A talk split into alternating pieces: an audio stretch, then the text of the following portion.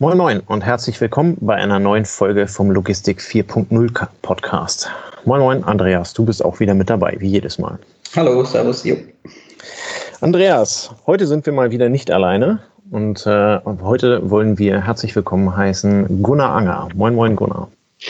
Moin aus Hamburg. Ich wollte gerade sagen, bei dir darf man auch mal so richtig überzeugt Moin sagen. Ne? Auf jeden Fall. Und nicht Moin Moin, das ist bei uns schon gesabbelt, bei uns heißt es einfach nur Moin. Das ist richtig, ich bin Kieler, da wird gesammelt. Gunnar, ähm, wir kommen ein wenig zusammen heute auf der Basis unserer damaligen Folge 33 zur Stadtlogistik. Ähm, das war von Andreas und mir eine Folge, wo wir ein bisschen auf das, ähm, auf das Problem eingegangen sind, was sich unter anderem auch während der Corona-Zeit nochmal verschärft hat ähm, der Mensch bestellt oder der deutsche Bundesbürger vielmehr bestellt viel mehr online, ähm, lässt sich viel mehr nach Hause liefern, damit er halt eben genau nicht mehr in die Läden geht, ähm, um halt eben den Lockdown zu umgehen oder halt eben die Infektionsrisiken, äh, Infektionsrisiken klein zu halten. Ähm, das führt aber dazu, dass wir ähm, in, der, ja, in der Stadt oder auch generell eine relativ hohe Cap-Logistik haben äh, mit einem sehr hohen Anteil. Und da sind wir damals ähm, so ein wenig auf das, äh, auf das Thema der, der Innenstadtlogistik äh, gekommen, über das wir uns heute auch mit einem Lösungsansatz äh, unterhalten wollen. Noch kurz zu deiner Person. Ich würde dich einmal gerne kurz vorstellen. Ähm, Gunnar Anger wie ich festgestellt habe, kommen wir beide oben aus Kiel oder wir haben das im. Vorgespräch festgestellt, ähm, ist heute äh, unter anderem Geschäftsführer bei der Parcel-Log GmbH. Was genau das ist, werden wir euch dann noch im weiteren Verlauf ähm, erklären. Ähm, Gunnar ist äh, gelernter Bankkaufmann, hat an der FH in Kiel zum Diplom-Betriebswirt studiert und hat danach bei verschiedenen Banken als Investmentbanker oder sowas in die Richtung gearbeitet. Habe ich das richtig notiert? Das ist korrekt. Sehr gut. Ähm, 2016, und das wird jetzt der spannende Teil für uns, ähm, wurde dann die Parcelog GmbH gegründet äh, mit einem Fokus auf eine logistische Lösung äh, für die Innenstadtlogistik, äh, vor allen Dingen für die CAP-Logistik. Und genau das soll heute ähm, das Thema sein. Ähm, einleitend äh, für den, die die Folge 33 nicht gehört haben, erstmal sofort ausmachen und natürlich die Folge 33 noch hören.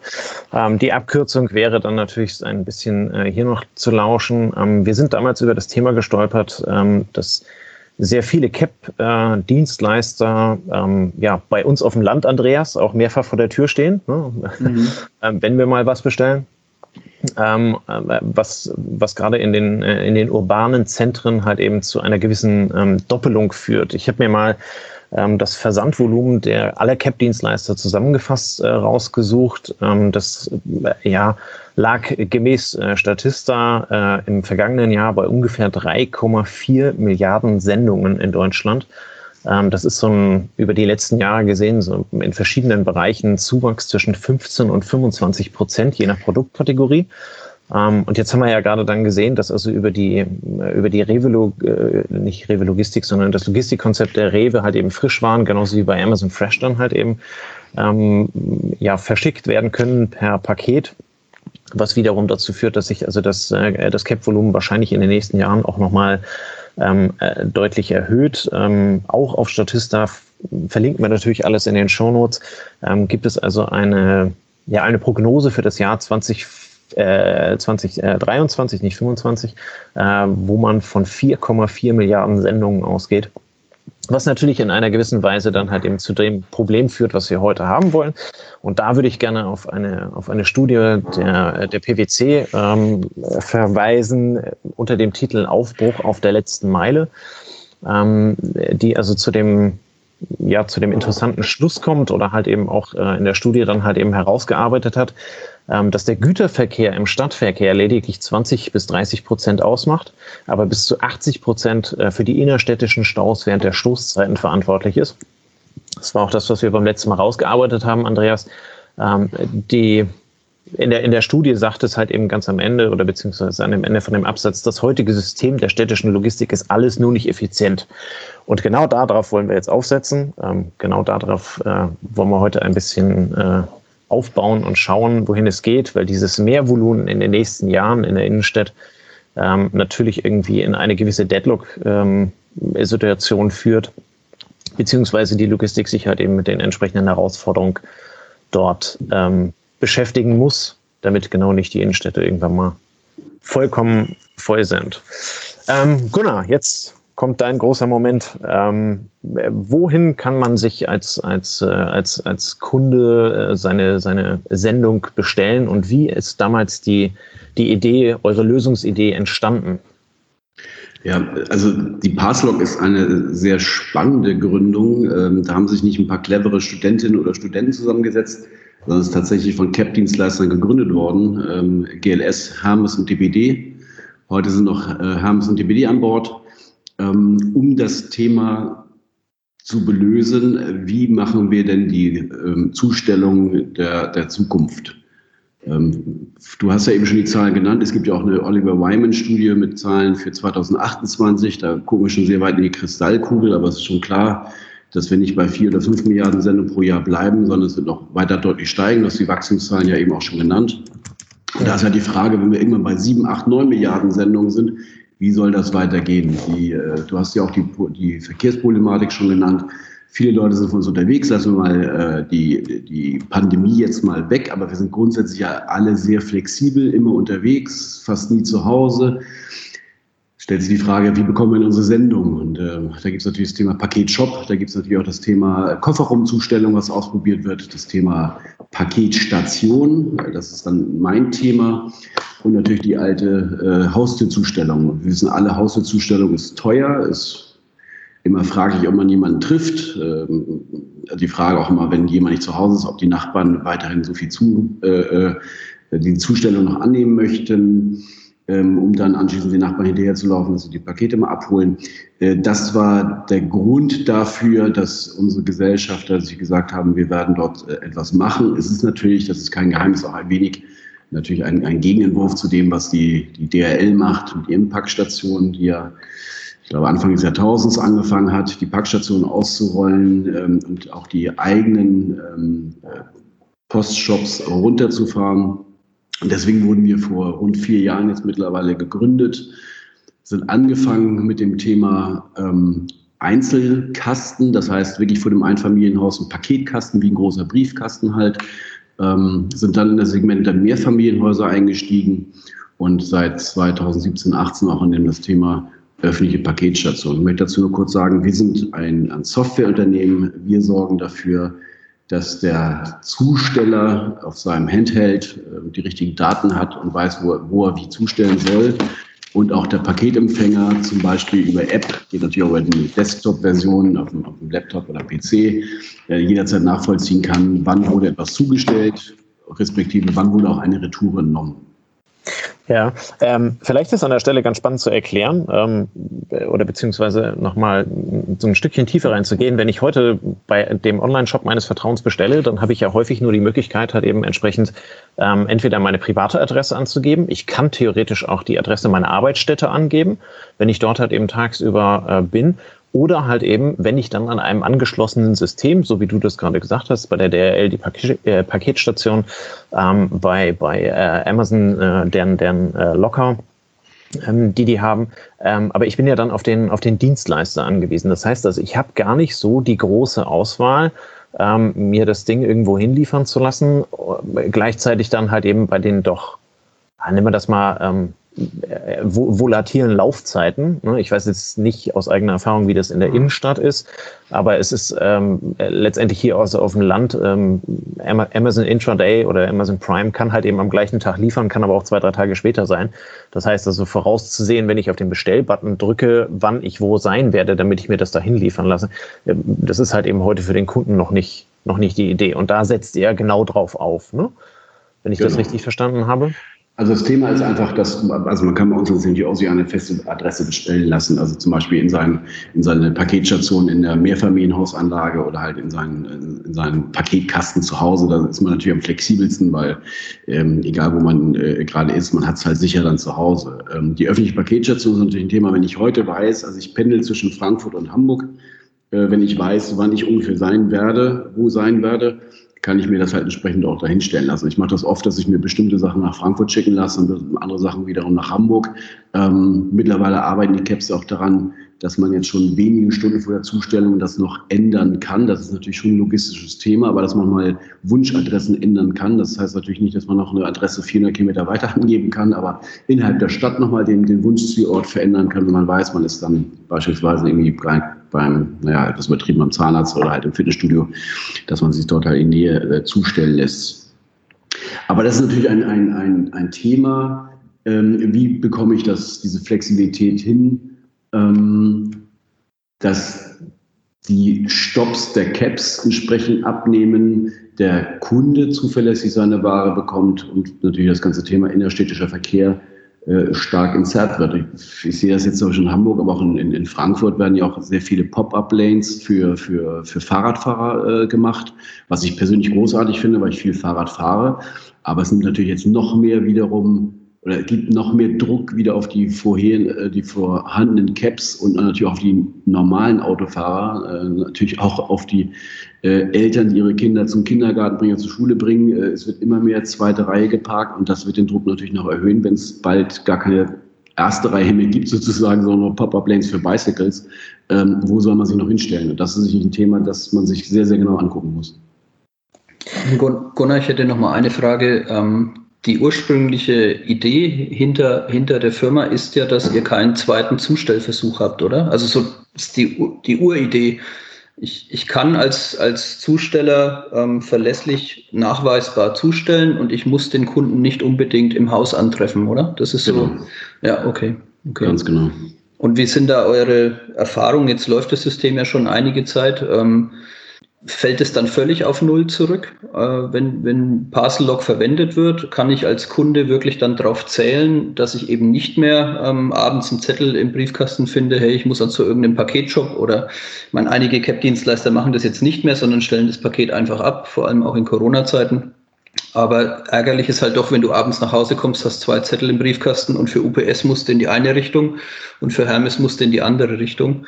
Ähm, das kann ich damit vermeiden als Kunde. Ne? Also im Idealfall ja, natürlich. Wir sind nicht völlig davor gefeit, dass auch ein Zusteller mal äh, das nicht erkennt oder nicht geschult ist, weil er als, als Springer halt reinkommt oder als Urlaubsvertretung. Aber im Idealfall ist es selbstverständlich so, es gibt dann kein Zettelbriefkasten, sondern es ist tatsächlich dort zugestellt worden, wo ähm, der Kunde gesagt hat, wo er es denn haben möchte.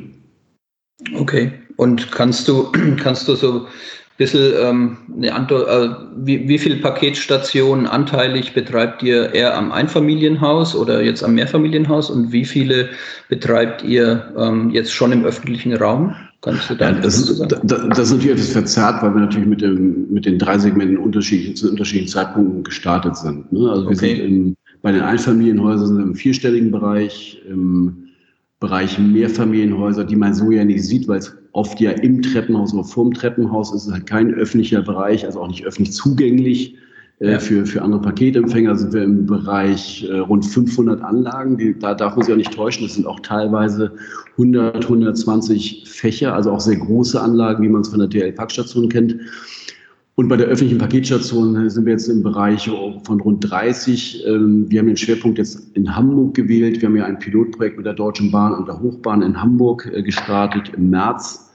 Ähm, dazu auch äh, weiterhin den Piloten mit DM, der, der Drogeriemarktkette in Hamburg, um einfach mal zu schauen, wie nehmen die Paketempfänger das an, wie nimmt es auch der Versandhandel an, was gibt es natürlich auch an logistischen Themen zu klären mit den, mit den Paketdienstleistern etc. pp. Und dann einfach mal zu schauen, wo möchte der Kunde es eigentlich hinhaben. Wir haben äh, rund zwei Dutzend Paketstationen an Bahnhöfen. Ähm, das sind so ja, bekannte Bahnhöfe, also bundesweit bekannte Bahnhöfe wie äh, Hauptbahnhof ähm, und Dammtor, aber auch äh, jetzt die U-Bahn-Station. Äh, ich habe eine Wohnung in Hamburg in, in, in der Osterstraße ähm, Barmbek. Das sind so ganz unterschiedliche, das sind einmal Pendlerstationen, zum Beispiel auch wie Wedel, aber auch Stationen wie Osterstraße, wo halt sehr viel Gastronomie ist, Einzelhandel, äh, viel Wohnen.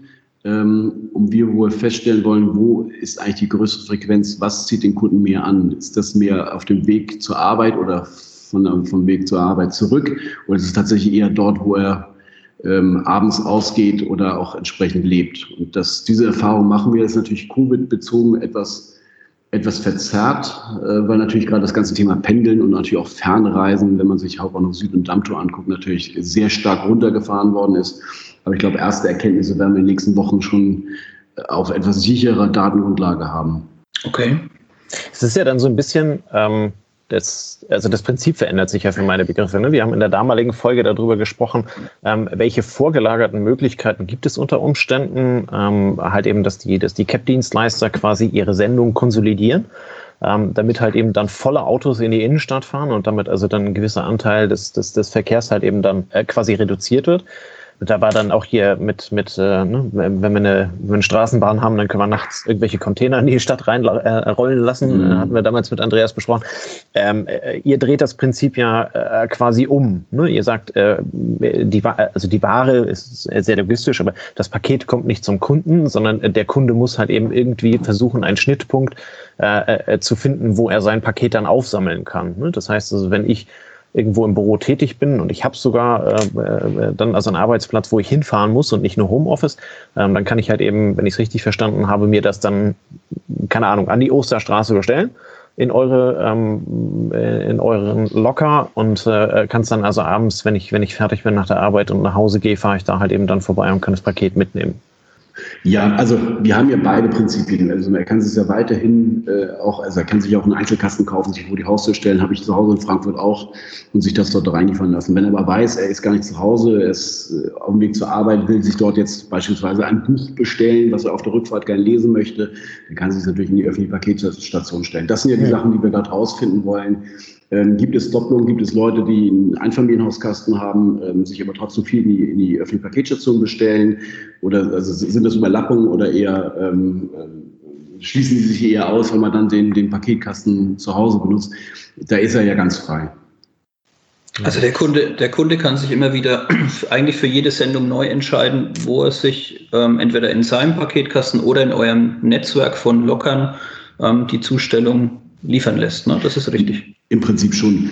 Ja. Wenn er sich bei uns anmeldet, äh, gibt es ja diese berühmte äh, Abstellgenehmigung, wo er halt sagt, wo, wo zugestellt werden darf. Und normalerweise, wenn er zum Beispiel einen Paketkasten hat, wie ich bei mir zu Hause, dann ist es ja so, dass ich es normalerweise nach Hause schicken lasse. Aber ich kann mich ja bei jeder Bestellung neu entscheiden. Ne? Wie, wie ihr das auch schon gesagt habt, wenn ich bei Amazon-Checkout zum Beispiel bin, dann sage ich mir halt, ich lasse es mir jetzt an die Arbeitsstelle schicken oder ich schicke es mir äh, dort und dorthin. Und ähm, da kann er sich ja jederzeit neu entscheiden und dann lasse ich ihm halt die Paketstation zum Beispiel in der Osterstraße in Hamburg äh, äh, zuliefern. Das heißt, es wäre auch möglich, wenn ich, wenn ich jetzt beim Online-Händler einkaufe und er bietet mir ausschließlich DHL als Versand ähm, an, dass ich dann auch eure öffentlichen Locker nehme, also akzeptieren eure, also akzeptieren CAP-Dienstleister, die heute nicht bei euch im System jetzt aktiv von dir vorhin genannt wurden, eure, eure Zustelladressen? Das ist eine politische Frage. Ähm, ah, okay. also selbstverständlich können die zustellen. Ähm, also auch Amazon Logistics stellt zu. Bei der Paketstation ist noch ein bisschen anderes Thema, aber zum Beispiel in die Mehrfamilienhausanlagen und in die Einzelkästen stellt auch die DRL zu, äh, auch sehr zuverlässig, weil sie das Thema in, einen, in ein automatisiertes Paketfach sozusagen zuzustellen einfach kennen, weil sie das hier auch schon seit 20 Jahren in unterschiedlichen ja. Formen betreiben. Ja. Bei der öffentlichen Paketstation ist noch ein bisschen anderes. Ähm, da sind grundsätzlich ähm, GLS, DBD und Hermes, die zustellen, aber das ist eine rein politische Frage. Ähm, wir sind ja ein offenes System. Ja. Wir möchten eigentlich, also wir möchten, dass jeder CAP-Dienstleister teilnimmt. Aber das hängt eher an Bonn als in, an Hamburg oder Aschaffenburg. Okay, okay. Und ähm, also man kann schon sagen, es ist dann in gewisser Form eine, eine White-Label-Lösung. Jetzt, jetzt bist du ja in dem CAP-Bereich schon sehr stark ähm, involviert und kennst dich in der Branche aus. Wir hatten das letzte Mal in unserer Stadtfolge auch diskutiert. Ähm, vor allem aus den Städten kommt häufig ähm, als Lösung für die Stauproblematik das Thema eines vor die Stadt vorgeschalteten Hubs und dann eine White-Label-Lösung für die Zustellung. Also ähnlich wie eine Stadt sich entscheidet, ich vergebe die Müllabfuhr an XY, könnte ja theoretisch, ähm, jetzt so als Vision, auch eine Stadt sagen, CAP-Dienstleister haben keine Zufahrt mehr in die Nürnberger Innenstadt oder in die Aschaffenburger Innenstadt. ähm, ihr liefert alle außen am, am Hub an und ich vergebe dann diese Zustellung an einen Transporteur, der dann seine, seine Pakete, der dann die Pakete ausliefert. Wie, für wie realistisch hältst du denn diese Lösung? Weil du ja die Branche auch super gut kennst. Es ist eine sehr schwierige Frage und eine entscheidende Frage. Ich bekomme es natürlich von vielen Kommunen mit, natürlich auch gerade hier die Diskussion in Hamburg. Natürlich möchte jeder CAP-Dienstleister weiterhin seine, seinen Artikel zu dem Kunden bringen, weil das natürlich irgendwo auch Brand Experience ist. Ja, also okay. Hermes hat ja von Otto auch mitgegeben bekommen, damals bei der Gründung, dass es eine Customer Experience ist. Wenn, wenn man an der Tür klingelt, dann steht jemand mit, mit von, von Hermes vor der Tür in blauer Uniform, sage ich jetzt mal so salopp, ja. und überreicht das Paket. Ähm, es gab ja vor einigen Jahren mal den Vorstoß, dass die DRL angeboten hat, das äh, für, für andere Caps mit zu übernehmen. Das war natürlich nicht ganz uneigennützig. Ähm, das Problem ist natürlich, dass jede Kommune sich dort eigenständig Gedanken macht. Ähm, es gibt keine flächendeckende Lösung. Ich kann mir nicht vorstellen, dass wir es in den nächsten Jahren sehen. Ähm, es gab ja auch in Hamburg immer mal einen Versuch, auch mal einen, einen, ich sag mal, einen gemeinsamen Paketshop zu betreiben. Es gibt jetzt in, ich glaube, in Bergedorf einen Paketshop, der, ähm, glaube ich, alle CAP-Dienstleister bis auf DRL bedient in einem Einkaufszentrum. Das war aber auch eher ein, ein ja, eher ein politischer Coup, würde ich jetzt mal sagen aber da stellt sich auch die Frage nach, nach, wirklich nach der Wirtschaftlichkeit, äh, wie man das machen soll. Und ähm, ich glaube, da sind viele Gedanken, die schon intelligent sind, aber dadurch, dass jede Kommune da ein bisschen aus das eigene Süppchen kocht, ähm, halte ich das für sehr schwierig, dass in den nächsten zwei, drei Jahren da tatsächlich konkret flächendeckend etwas passiert. Okay. okay. Ja, ist immer spannend, wenn man unterschiedliche Gesprächspartner hat, die eben ja, aus der, wenn ich aus der Stadtperspektive gucke, hört sich nach einer einfachen Lösung an. Ähm, aber vermutlich spielen dann auch andere Themen wie Wettbewerbsrecht und ähnliches eine Rolle, ähm, so dass es sich in der Praxis durchaus als schwieriger darstellt und ja auch eine Verstaatlichung des Dienstleister, des, des CAP-Dienstleisterbereichs wäre, ne, in einer gewissen Form, kann man fast schon so sagen.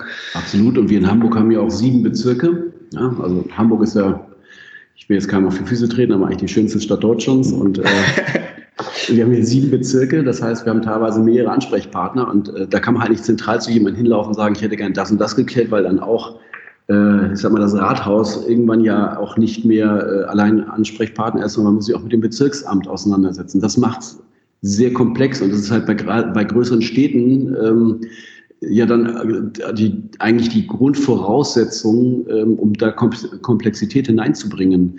Man hat halt leider nicht immer einen Ansprechpartner, der das auch dann äh, komplett alleinständig entscheiden kann, sondern man hat sehr, sehr viele Ansprechpartner, die überall natürlich auch Partikularinteressen haben. Das gehört, das gehört ja mit dazu.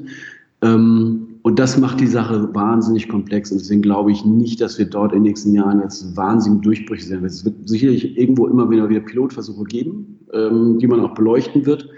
Aber ich kann mir jetzt äh, aufgrund meiner Erfahrung in den letzten vier Jahren nicht vorstellen, dass jetzt in den nächsten zwei Jahren dort flächendeckend großartige Umwälzungen passieren werden. Ja, ich stelle es mir auch ein bisschen schwierig vor bezüglich verschiedener Service-Level. Ne? Also wenn ich jetzt bei UPS mir gewisse Garantiezeiten der Zustellung auf die Uhrzeit genau festlegen kann und es würde jemand einen White-Label-Hub davor schalten, der sagt, wir liefern einmal, die, einmal am Tag und wir entscheiden, wann dieses, wann dieses Lieferzeitpunkt ist, dann, dann wäre ich ja schon wieder raus aus der Nummer irgendwo. Ja, absolut. Ja. Partikularinteressen, ein sehr spannendes Wort, das muss ich mir unbedingt aufschreiben. ähm, was ist denn, äh, wo du gerade gesagt hast, äh, ihr, ihr, macht in Hamburg diesen, diesen Piloten, ähm, was, sind, was sind bisher eure Learnings? Ähm, und ähm, was, was ist so ein, oder was, was glaubst du, wie schwierig das in der Zukunft werden kann, dann halt eben auch ein, äh, ja, andere große Städte, wenn das denn erfolgreich ist, äh, in Hamburg halt eben entsprechend an das System anzubinden? Learnings bin ich etwas vorsichtig aktuell, weil wir Covid-bedingt sicherlich Verzerrung haben, was Fernverkehr angeht und auch das Pendeln. Es sind auch sehr viele Leute im, im, im Homeoffice.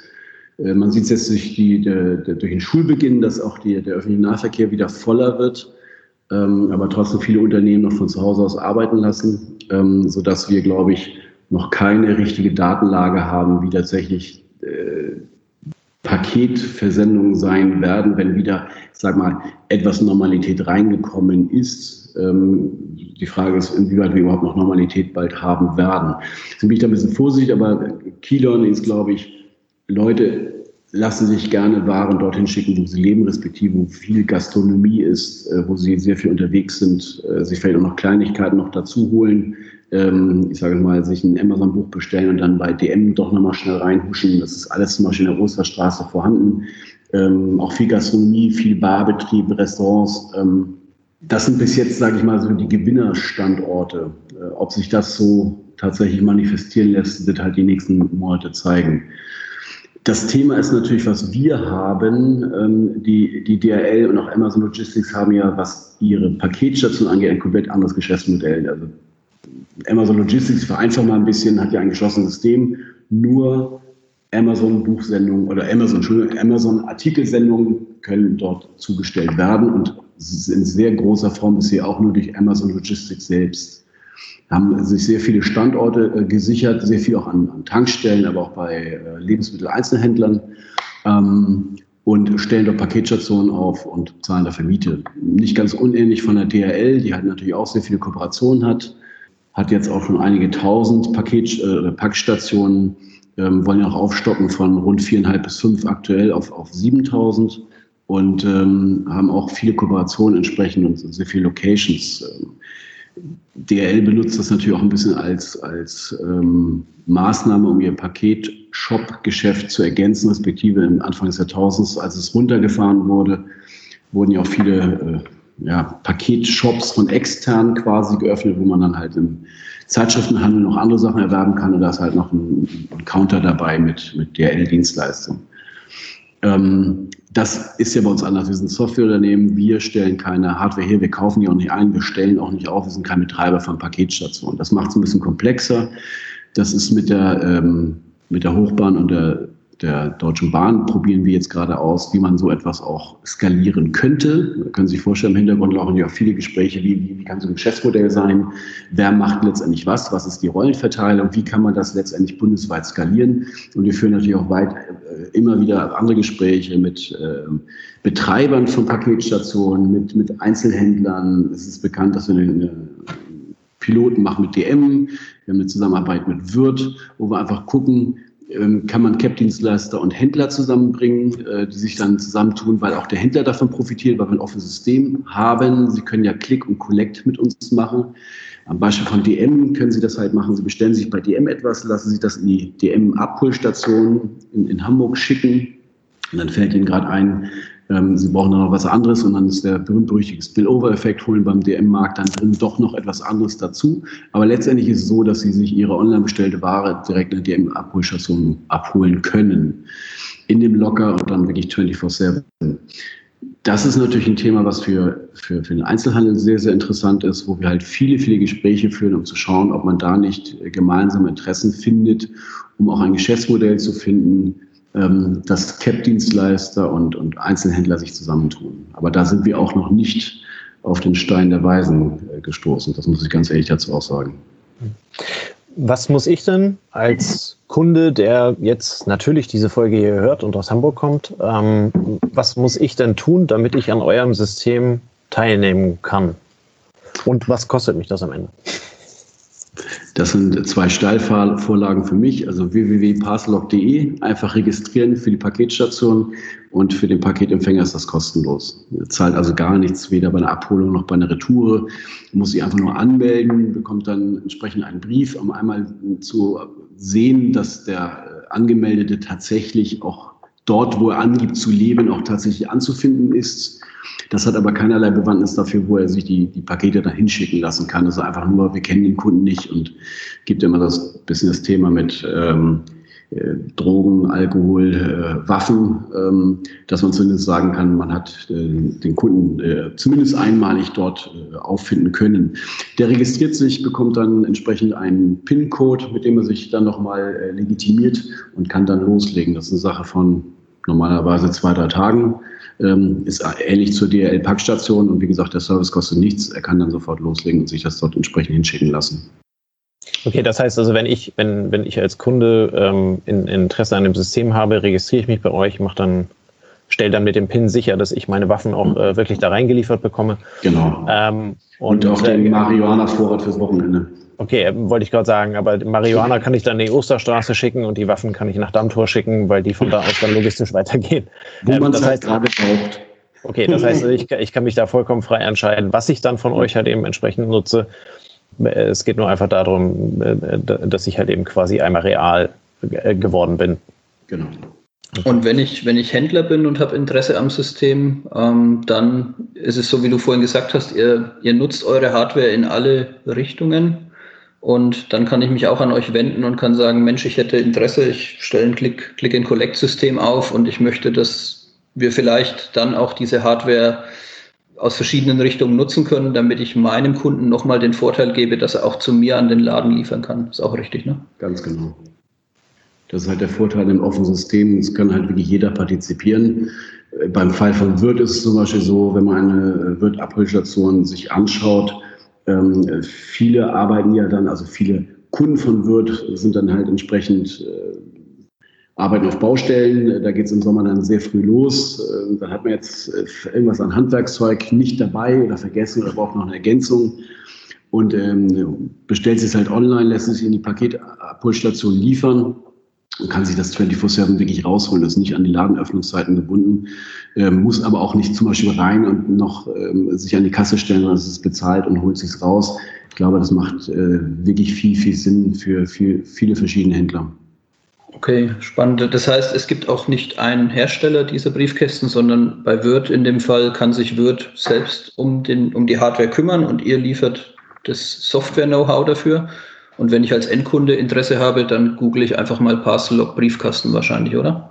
Genau. Also das ist ja schon so, dass wir integriert sein müssen in, den, in, den, in die Paketstationen. Also es ist jetzt nicht so, dass jemand sagen kann, ich habe hier einen Hersteller und macht da mal eben was. Also eine, jeder weiß, eine IT-Integration dauert immer länger, als man, man eigentlich ursprünglich veranschlagt hat. Ja. Wir haben aber natürlich viele verschiedene Hersteller ähm, mit dem wir arbeiten. Im Fall von Wirth ist es zum Beispiel die Firma WAB im baden-württembergischen. Ähm, bei DM und bei der Deutschen Bahn ist es die Firma Kern, sitzt in, sitzt in Bensheim. Ähm, und wir sind natürlich offen grundsätzlich für, für, für, Hersteller. Macht natürlich nur bedingt Sinn, jetzt äh, da äh, Dutzende von Herstellern äh, reinzuholen. Aber wir sind grundsätzlich ein offenes System, sowohl für für die Zusteller, für die Kunden, aber natürlich auch für Hersteller von, von Anlagen. Okay, cool. Okay. Ähm, wir, haben, wir haben jetzt gelernt, dass, es, dass das System an und für sich schon sehr komplex ist. Ähm, ich ich habe jetzt mal eine Frage, die noch mal ein bisschen weiter in die Zukunft geht. Vielleicht habt ihr euch ja auch schon damit beschäftigt. Nimmt der Cap äh, Versand von Lebensmitteln zu. Ähm, Gibt es ja vielleicht die Bedürfnisse, gekühlte oder tiefgekühlte Fächer anzubieten. War das bei euch schon mal in irgendeinem Brainstorming-Thema oder sagt ihr, dafür ist es in Deutschland noch, noch also der, der Markt ist noch nicht da? Ähm, wir beschäftigen uns sehr intensiv damit. Das Thema ist, der Umsatz nimmt natürlich stetig zu an Lebensmitteln. Die Frage ist nur, wenn das sich um gekühlte Lebensmittel oder sogar um Tief Tiefkühlkost handelt, wie schaffe ich es, die, die Kühlkette nicht zu unterbrechen? Und da gibt es im Prinzip im Moment zwei Möglichkeiten. Einmal äh, kühle ich es natürlich in der Versandverpackung, äh, die dann halt auch so lange kühlt, dass sie auch in der Paketstation überstehen kann oder fühl, äh, kühle ich die Fächer selbst, respektive die Paketstation. Das ist auch ein Kostenthema. Bisher war das so, wenn wir mit Herstellern gesprochen haben, dass eine gekühlte Paketstation in, dem, äh, in, der Anschaffung ungefähr das Dreifache kostet äh, von dem, was eine ungekühlte normale Paketstation kostet. Und wenn man sich dann die Margen im Lebensmittelhandel anguckt, dann weiß man schon, dass sich das nicht wirklich rechnet. Solange die Preise noch so unterschiedlich sind, sehe ich da jetzt keine flächendeckende äh, Ausrollung von gekühlten Paketstationen. Aber wenn man sich mal zum Beispiel Fleisch bestellt hat von den, von den, ja, äh, von den äh, etwas ich sag mal, besseren Anbietern im Internet, ähm, die dann einem Grillware schicken, ähm, ich wollte jetzt explizit mal keine Werbung machen für jemanden, ähm, dann ist es so, dass das schon äh, sehr, sehr gut gekühlt geliefert wird, sodass es sowohl vor der Haustür, wenn man nicht zu Hause ist und, und keinen Paketkasten hat oder halt auch eine Paketstation lange noch gekühlt wird. Und normalerweise bestellt man sich ja nicht die Grillware und äh, ist dann eine Woche nicht, äh, nicht ansprechbar und nicht, nicht antreffbar. Ähm, ich glaube, Lebensmittelhandel in, in automatisierte Paketfächer ist noch ein, noch ein Exotenthema, aber ich glaube, das wird aufkommen. Ähm, die Frage ist einfach nur, wie schafft man es tatsächlich, diese Kühlkette nicht zu unterbrechen und das zu, zu Preisen, die sich dann wiederum rechnen, sowohl für den Handel, aber auch dann auch für den Betreiber der Paketstation. Okay. Also da wäre wahrscheinlich dann, wenn dann ein Vorreiter, sowas wie Eismann oder Bofrost, die zu Hause keinen mehr antreffen, weil die Leute eventuell auf der Arbeit sind und die sich dann wahrscheinlich erstmalig so mit den Themen auch beschäftigen könnten. Ne? Ganz, ganz genau. Ja, spannendes System. Also je, je länger wir drüber reden, desto mehr erkennt man, dass es deutlich mehr Mitspieler gibt als Versender und Empfänger, nämlich Peripherie, ne, und wo ich, wo ich diese Sachen empfangen kann. Und das ist die Chance, dann vielleicht auch wieder für stationäre Händler, das als einen Mehrwert für Kunden anzubieten. Und dann hast du wieder den Vorteil, weil du der Systemanbieter oder weil du der Systemorganisator ja bist, ne, oder weil ihr das seid. Und so eigentlich für alle Stakeholder einen Mehrwert schafft. Also ich glaube, gerade jetzt, wenn man sieht auch, auch die, die Zukunft der Innenstädte, wenn man sich äh, Stillstand oder Leerstand der Immobilien anguckt, auch natürlich im Rahmen der, der, der Covid-Pandemie, äh, sich aber auch anschaut, natürlich, wie der Einzelhandel überhaupt insgesamt in Innenstädten zu kämpfen hat, könnte es ein Punkt sein, ich will mich jetzt nicht zu weit aus dem Fenster legen, weil es natürlich nicht die Lösung ist, schlechthin, aber auch ein Punkt sein, Leute wieder mehr in die Innenstädte zu ziehen, indem man es äh, schafft, ähm, Punkte zu schaffen, wo Leute sich äh, aufhalten, um bestimmte Dinge zu erledigen. Und wenn ich halt immer nur online order und es mir nach Hause schicken lasse, dann geht es halt an der Innenstadt komplett vorbei, was ich persönlich sehr, sehr schade fände. Und es gibt natürlich äh, weitaus äh, andere Möglichkeiten, die Innenstädte wieder etwas attraktiver zu machen. Ich sehe nur halt gerade mit, ein bisschen mit Argus-Augen, weil mich das Thema halt auch persönlich brennend interessiert, dass immer mehr Einzelhandelsflächen in Gastronomie umgewandelt wird, was ich persönlich schade finde, weil ähm, ich brauche jetzt nicht, um noch was zu essen, jetzt per se explizit in die Innenstadt zu fahren. Wir müssen halt wirklich zusehen, dass wir die Attraktivität der Innenstädte halten, respektive auch wieder ausbauen. Ja, ist halt die Frage, ob die Innenstadt vom, vom Handelszentrum zum Kultur- und Sozialzentrum wird. Ne? Jetzt mal mhm. Corona überstellen, denken wir mal zwei, drei Jahre nach vorne und gehen wir davon aus, dass wir das Thema Corona so in den Griff bekommen, dass wir wieder relativ normal uns bewegen können überall. Ähm, dann wäre diese Entwicklung wahrscheinlich eine, eine gewisse Logik aus dem, aus dem Anwachsen des E-Commerce. Ne? Dann, dann finden sich da Ersatzverwendungen, drücke ich jetzt mal das so aus. Ja, interessant. Aber du hast, du hast in deinem Lebenslauf ja schon also einige Stationen gehabt, wo du relativ nah an Innovation und Entwicklung und so weiter dran warst. Ähm, Hast du da, hast du da noch was, wo du sagen kannst, das konnte ich mitnehmen und das, das hilft mir vielleicht heute noch, so aus dem Finanzbereich, das hat Tobias vorhin angesprochen? Ja, also ein Thema ist natürlich, wenn man äh, Innovation und technische Neuheiten auf den Markt bringen will und, und auch ausrollen will. Das Thema Skalierung ist ja das, was uns alle ewig umtreibt.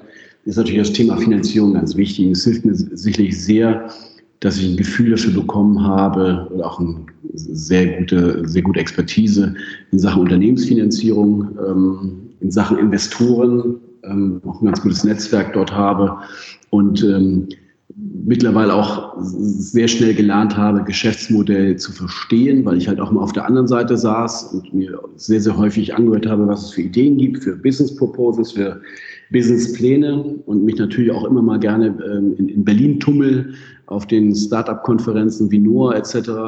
Ähm, und für mich relativ, und ich bin da ja mit Sicherheit nicht die letzte Instanz, ganz im Gegenteil, aber ich glaube, ich kann für mich ganz gut rausfiltern, für viele technische Innovationen, ob ich, ob ich da für mich persönlich einen Markt sehe oder nicht. Und äh, als, als dann die Gesellschaft und Passlog auf mich zukamen, äh, habe ich einfach die, diesen Need gesehen, der Paketempfänger, ähm, aber auch der CAP-Dienstleister und habe mir gesagt, das ist etwas, was wirklich, wirklich sinnvoll ist, was dieses lästige, ihr habt es ja vorhin auch schon erwähnt, dieses, ich fahre für ein Paket von CAP-Dienstleister 1, muss ich irgendwie in den Norden fahren, in den anderen in den Westen und bin da irgendwie am Samstagvormittag eine Stunde unterwegs, Pakete einzusammeln. Das ist ja mehr als lästig, gerade für Leute, die halt auch beruflich eingespannt sind. Das macht wirklich Sinn und auf der äh, Basis war es für mich sehr, sehr leicht zu entscheiden, diese Herausforderung anzunehmen und bei Parslog tätig zu werden. Okay, und ähm, im Bereich erneuerbare Energien hast du auch mal eine Station gehabt. Ähm, vielleicht, vielleicht jetzt mal so abseits, abseits dessen, ähm, was wir jetzt hier mit Parcel Lock besprochen haben. Wie, wie, siehst du da die Chance, dass es denn dass es denn da weitere Initiativen gibt. Ne? Jetzt auch in dem Corona-Umfeld ähm, ist ja vielleicht für den einen oder anderen Spediteur auch interessant. Es gab damals zu Solarzeiten sehr viele interessante Frachten, was das angeht, ähm, Solarpanel durch die Gegend zu fahren und ähnliches. Wie, wie ist da so dein Einbl deine Einschätzung zur Lage? Ja, ich bin da jetzt schon wieder einige Jahre raus. Ich habe damals im Bereich äh, Solar gearbeitet. Ähm, da war meine Erfahrung. Wir haben leider Fukushima mitgemacht und ähm, mit dem ähm, ich war damals in der Erwartung, dass wir das Thema erneuerbare Energien in Deutschland sehr viel stärken werden und muss leider sagen, ich war da sehr, sehr enttäuscht zu sehen, dass wir zwar das Thema Atomkraft dann runtergefahren haben, ähm, das Thema erneuerbare Energien aber bis heute nicht so weit nach vorne getrieben haben, dass man sagen kann, da ist auch Stabilität drin. Äh, wenn ich mir anschaue, dass wir dann eigentlich unsere energiewirtschaftliche Sicherheit uns eher aus dem Ausland holen, indem wir dann halt äh, entsprechend uns immer wieder Strom dazu kaufen, ja. macht mir das ein wenig Sorge. Ich bin jetzt im eher stark äh, politischen Bereich, aber das ist etwas, wo wir in Deutschland sicherlich Chancen nicht genutzt haben, die eigentlich gew dort gewesen wären. Ja. Ja, uns als, als Wirtschaftler geht es uns auch immer ein bisschen zu langsam, ne? was politisch so passiert und wie sich Veränderung da ähm, durchsetzt. Ja. Absolut. Also wir waren auch auf Konferenzen in Marokko und da war ja dieses ganz große Thema, Strom aus der Wüste nach Europa zu bringen. Und äh, da waren ja auch so unglaublich große Player dabei, wie unter anderem Siemens. Ja. Und da musste man schon sagen, dass man an den politischen Realitäten zerschellt ist. Völlig egal, ob das ein großer Konzern war oder wir als, als, als kleiner Mittelständler. Ähm, gab keine Möglichkeit, dort tatsächlich Sachen so voranzutreiben, wie man es in der Wirtschaft vorstellt. Und wir sind ja als Parslock ein sehr kleines Unternehmen. Wir sind ja gerade mal im zweistelligen Mitarbeiterbereich. Und wenn wir Ideen haben, wir setzen uns zusammen und setzen es um. Das ist eher eine Frage von Tagen oder Wochen als von Monaten oder Jahren. Und das ist äh, eine große Schwierigkeit, wenn man mit politischen äh, Funktionsträgern zusammentrifft, dass dort einfach völlig andere äh, zeitliche Horizonte eine Rolle spielen. Und äh, das ist dann auf Dauer schon frustrierend. Also da macht deine jetzige Tätigkeit deutlich mehr Spaß, nehme ich an. Deutlich. ich dachte, ihr stellt mir jetzt noch eine Frage zum Fußball. Möchtest du eine haben? ja, ich bin ja auch ähm, Gründer eines, eines Fußballberatungsunternehmens und äh, da wir beide, du wirst ja aus Kiel kommen, ähm, habe ich natürlich auch ein gewisses Fable für den, für den äh, Fußball im Norden und ähm, habe mich mit einigen aus dem Norden auch zusammengetan, um Fußballspieler zu beraten, was mir persönlich sehr viel Spaß macht, was aber dann per heute noch in der Freizeit stattfindet. Ähm, aber jetzt gerade im Hinblick auf die, die jetzt bald äh, stattfindende Saison, neustartende Saison, ist natürlich auch sehr, sehr spannend, ähm, äh, wie die Kaderzusammensetzung ist und natürlich auch sehr, sehr viele Spieler, die noch, noch Vereine suchen, Vereine, die mit keine Ahnung haben, wie sich ihre Einnahmen in den nächsten sechs Monaten entwickeln werden. Also auch eine sehr, sehr spannende Branche, die sehr, sehr stark betroffen wurde von Covid. Ähm, und natürlich ist nicht jeder der FC Bayern, der ein großes Fest Festgeldkonto hat und äh, das ein wenig aussitzen kann. Also es ist auch eine sehr, sehr spannende Branche, die ähm, mir ein bisschen Einblick gibt in, in, in das, was dort so passiert. Das wollte ich gerade nur mal kurz erwähnen. Was, was bedeutet an der Stelle Spieleberatung? Also was macht ihr da oder was machst du da? Wir beraten äh, Fußballspieler, ähm, also das typische Thema ähm, Transfer, mhm. Karriereberatung, sportliche Einschätzung, aber auch ganz wichtig, der ganz, ganz einheitliche Ansatz, was passiert denn, wie bei vielen Spielern, die es nicht nach oben schaffen, wie können sie sich eine berufliche Neuorientierung ähm, sichern, wie können sie sich absichern, dass sie später im Falle einer Verletzung äh, nicht ähm, ähm, existenzielle Sorgen haben, aber auch insgesamt, ähm, wir wissen ja alle, wie viele in die Bundesliga schaffen. Ne? Wenn, wenn ein Bundesligist einen 25-Mann-Kader hat, bei 18 Vereinen ist es eine Hochrechnung, man sieht, wie viele Fußball spielen, kann man sich ausrechnen, wie viele Leute es schaffen, wie viele Leute es nicht schaffen. Und ähm, da geht es auch um das Thema, was habe ich für Perspektiven neben dem Fußball, ähm, sich auch im Rahmen zum Beispiel von Praktika ähm, oder auch einer Ausbildung äh, später mal zu verändern. Also geht es über das reine Spielergehalt deutlich hinaus und ähm, du siehst dann auch also mal den Mensch hinter dem Spieler und guckst mit ihm zusammen, was, was sein Weg sein könnte, kann man fast schon so sagen, oder? Ja, absolut. Ähm, ich, ich habe es selber erlebt, ich habe ja auch einen, einen gewundenen Lebenslauf und das gehört, glaube ich, auch mit dazu, weil äh, als ich 2008 mich entschieden habe, aus dem Investmentbanking rauszugehen, war es ja gerade auch die Zeit, wo die Lehman-Krise noch nicht so richtig sichtbar war, aber es irgendwie klar war, dass im Immobilienbereich gerade in den USA was passieren wird. Man, man konnte das nicht so richtig fassen, aber man merkte, irgendwas passiert und die Investoren wurden auch immer schon nervöser, hippeliger. Der, der, der Appetit auf ein Risikoinvestment war, war gen Null gesunken. Und ähm, ich habe da deutlich gespürt, wie wichtig das ist, sich auch um, um, um Alternativen zu kümmern. Und ich glaube, das ist heute, wenn man mit, mit, mit auch gerade mit sehr jungen Fußballspielern spricht, die haben einen sehr starken Fokus und haben ja auch, auch gelernt zu sagen, wie fokussiert sie sind und dass sie sich auf den Fußball konzentrieren wollen. Und sie wollen jetzt mal Gas geben, zwei, drei Jahre. Ja, nur dann sind sie halt auch, wenn sie aus dem Nachwuchsleistungssportzentrum kommen, ähm, sind die auch schon Anfang 20. Ähm, und gerade jetzt in der Covid-Krise haben wir ja auch eher Ausbildungsplätze weniger als vorher. Und ähm, es gibt auch Konkurrenz auf dem, auf dem Jobmarkt. Es wird schwieriger für Bewerber, als es noch vor ein, zwei Jahren gewesen ist. Und man muss sich dann schon ein bisschen umgucken, wenn man dann nur, das meine ich jetzt nicht böse, aber wenn man eine, eine, eine mittlere Reife gemacht hat und sich dann auf Fußball konzentriert hat und man hat nichts anderes gemacht, ist das, glaube ich, nicht so furchtbar einfach, sich dann neu zu orientieren. Und ähm, das ist, glaube ich, ein ganz wichtiges Thema für, für junge Spieler, weil es natürlich nicht jeder schaffen wird. Ja, ganz, speziell, ganz speziell in den unteren Spielklassen dann auch. Ne? Also, dass das genau. in der ersten Liga äh, eher, eher weniger zutrifft, ja. Ähm, aber spätestens zweite oder dann auch dritte Liga, das sind ja dann auch nicht mehr die Millionengehälter, die da gezahlt werden oder eher die Ausnahmen, ähm, wo es dann halt eben wirklich darum geht, äh, wenn, wenn das wegfällt, ähm, was mache ich denn dann? Ganz genau. Also, im Investmentbereich würde man es Diversifizierung nennen, ne? was du dann hier versuchst jetzt zu vermitteln. Aber durch, durch Zufall kommst du ja aus dem Investmentbereich. aber, aber ich, ich kann es eigentlich nur bestätigen. Ne? Der, der glatte Lebenslauf ähm, lässt halt auch Erfahrung vermissen, ähm, in andere Bereiche reinzugucken. Und das habe ich jetzt hier von dir heute auch gelernt. Ähm, durch die verschiedenen Lebensstationen bist du jetzt auch gut in der Lage, ein Netzwerkthema, nämlich das, was Parcellock ja eigentlich tun will, vernetzen und verschiedene Leute zusammenbringen. Wahrscheinlich ähm, kannst du das gut, gut managen im Vergleich zu jemandem, der halt eine sehr glatte, eine sehr glatte Erfahrung nur gemacht hat, ne, wo es kein Links und Rechts gab, sondern immer nur ein Ziel. Und da ist es vermutlich im Sportfeld auch ähnlich. Also ich, ich glaube, dass man aus dem Sportfeld viel lernen kann. Auch jetzt mit, mit Covid ähm, gucke ich immer so ein bisschen Richtung NFL und NBA, wie die mit der Thematik umgehen, weil wir als Logistiker, jetzt komme ich wieder ein Stück auf die Logistik zurück, natürlich auch Mannschaften haben, die in Präsenz physisch arbeiten. Und ähm, also ich glaube, da kann man voneinander viel lernen. Ne? So als, als Fazit jetzt aus diesen Ausflügen thematisch. Vielleicht noch eine Frage, würdest du den Spielern FC Bayern vermitteln? den, Lionel Messi zum Beispiel gerade?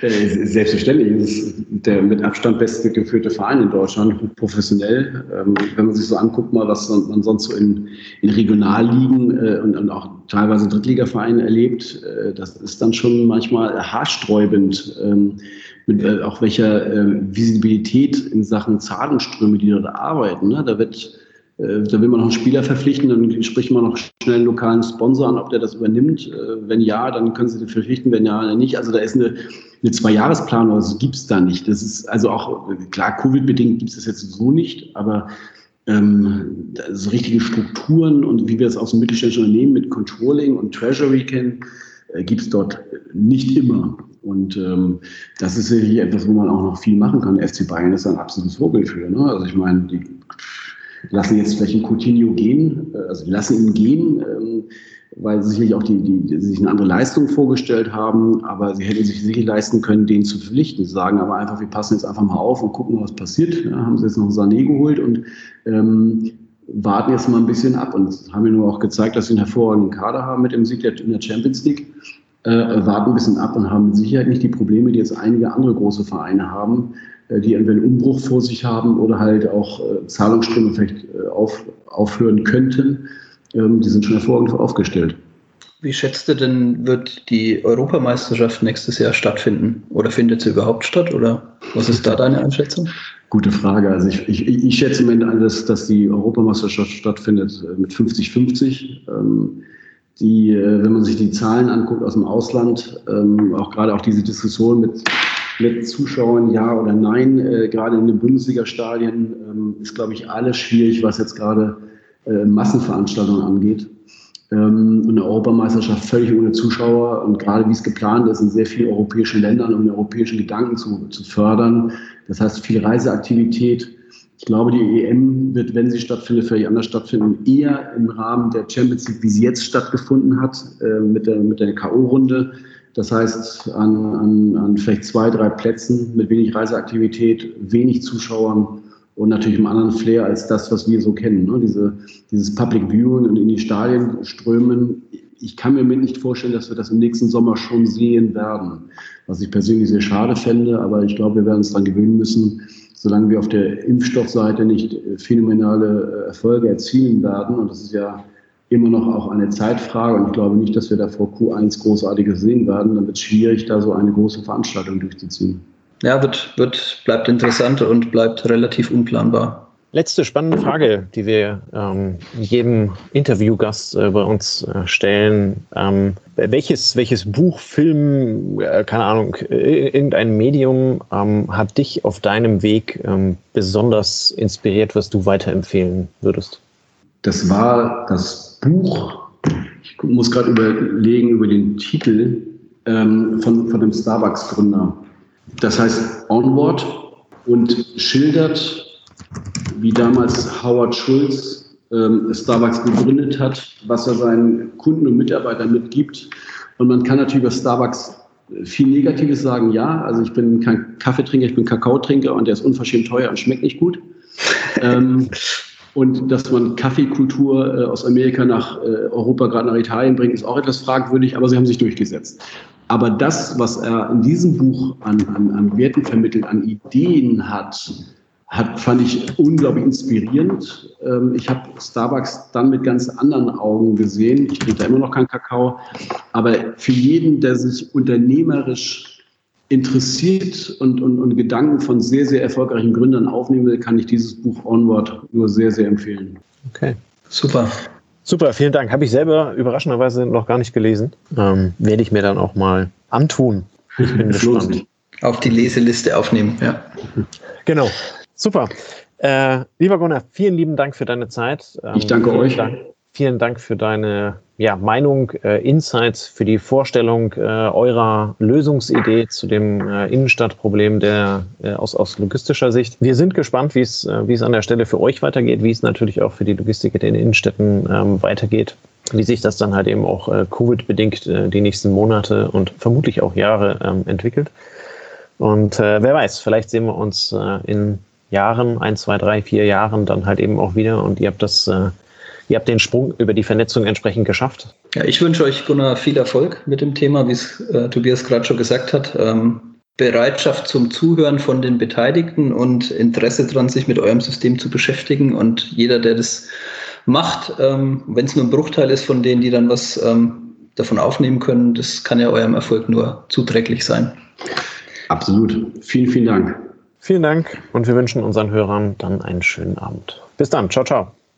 Servus.